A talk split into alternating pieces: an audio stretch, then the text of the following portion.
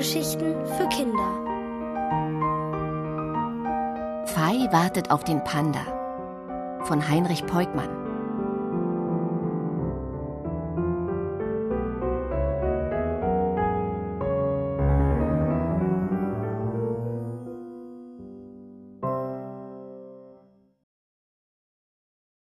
Ein Panda im Dorf. Nach der Schule lief Fei gern zum Fluss hinunter. Stundenlang konnte sie am Ufer unter Bambuszweigen sitzen und den Schiffen nachsehen. Wenn ihre Freundin Ling dabei war, dann machte es ihr noch mehr Spaß, auf den Fluss zu schauen. Der Hund lag träge im Hof und blickte nicht einmal auf, wenn Fei ihre Freundin abholte. Es war ein kleines Bauernhaus, in dem Ling lebte, mit Wänden aus rotbraunem Lehm und einem strohbedeckten Dach, wie alle Häuser im Dorf. Ling wartete schon auf Fei, und gemeinsam liefen sie an den Reisfeldern vorbei zum Fluss. Vorn, wo der Fluss schlammig war, suhlten sich die Wasserbüffel.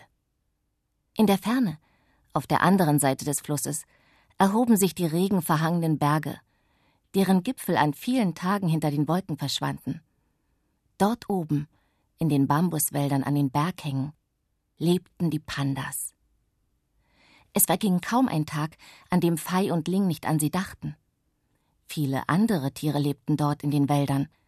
Affen, Hirsche, Murmeltiere. Am schönsten aber waren die schwarz-weißen Pandas. Fei und Ling wussten das, denn einmal, ein einziges Mal nur, hatten sie einen gesehen. Es war ein kalter Wintertag gewesen, an dem ein Panda zu ihnen ins Dorf gekommen war. Die schwarzen Ringe um die Augen ließen ihn freundlich aussehen.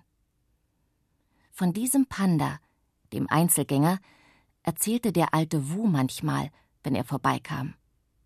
Früher hatte er an der Dorfschule unterrichtet, bevor Feis Vater diese Arbeit übernommen hatte. Wu setzte sich zu ihnen und erzählte. Vom Panda oder von früher. Von der Zeit, als noch nicht so viele Schiffe vorbeifuhren und es ruhiger gewesen war auf dem breiten Fluss. Eine Brücke gab es nicht.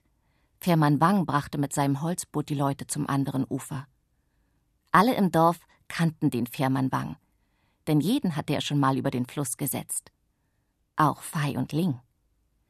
Ganz sicher lenkte Wang das Boot über den Fluss und an den Schiffen vorbei, wenn ihnen eines entgegenkam. Meistens waren Touristen aus der großen Stadt Luho an Bord der Schiffe die die Landschaft mit den regenverhangenen Bergen und den Bambuswäldern sehen wollten. Manchmal, wenn der Steuermann Fei und Ling am Ufer entdeckte, ließ er die Schiffssirene ertönen.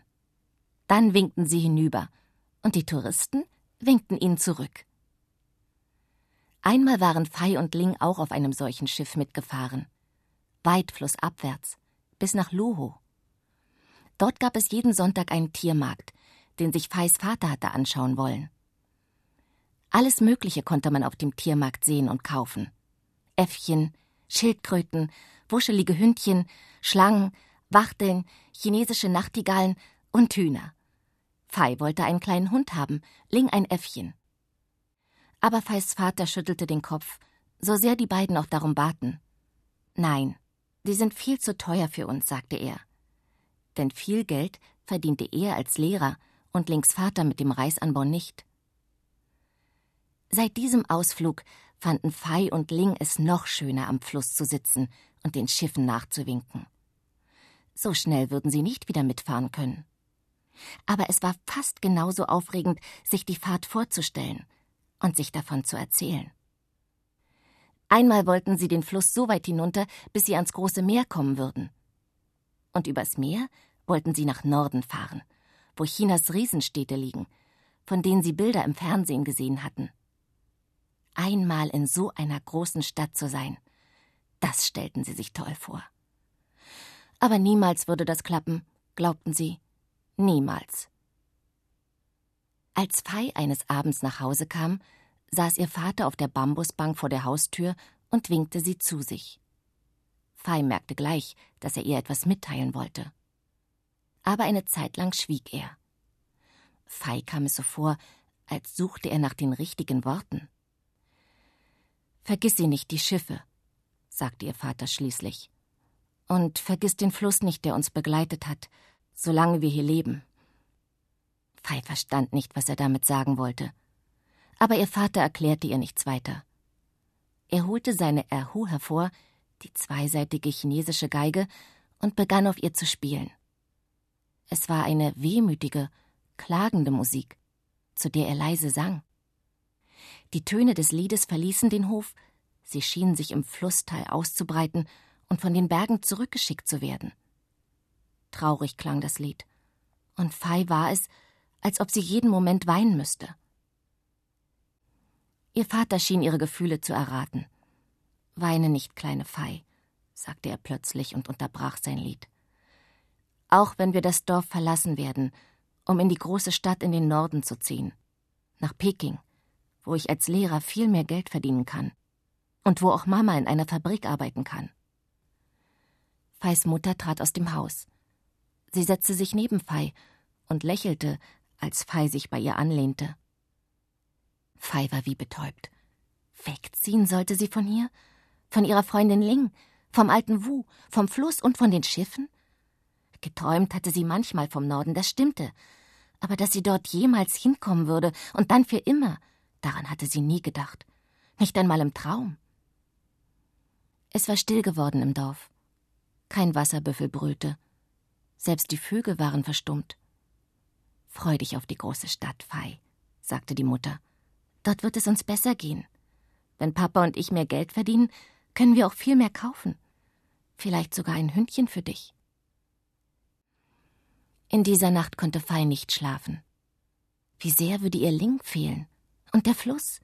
Wie sehr würde sie den Blick auf die regenverhangenen Berge vermissen. Nichts sollte sich ändern in ihrem Leben, dachte sie. Alles sollte so bleiben, wie es war. Aber als Fei am nächsten Morgen in den Hof ging, sah sie, dass sich schon etwas verändert hatte.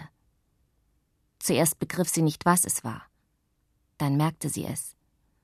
Sie begann, ihr Dorf mit fremden Augen zu sehen. Alles schaute sie sich an, als würde sie es das letzte Mal sehen. Die strohbedeckten Hütten, den staubigen Weg mit seiner schmalen Rinne, die der letzte Regen in den Lehmboden gegraben hatte. Und als sie später wieder mit Ling am Fluss saß und den Schiffen nachsah, erzählte sie ihr, dass sie sich trennen müssten. Ling schwieg lange. Traurig blickte sie auf den Fluss hinunter. Schreibst du mir? fragte sie dann. Oft, antwortete Fei. Oft werde ich dir schreiben, und nie werde ich dich vergessen. Und dann saßen die beiden nebeneinander und schwiegen. Sie schauten nur hinauf zu den Bergen. Dort oben, dachten sie, dort lebt der Panda. Einsam streift er durch die Bambuswälder. Das hatte der alte Wu erzählt. Ob die Einsamkeit ihn traurig machte? Das hatte der alte Wu nicht erzählt. Wahrscheinlich, weil er es nicht wusste.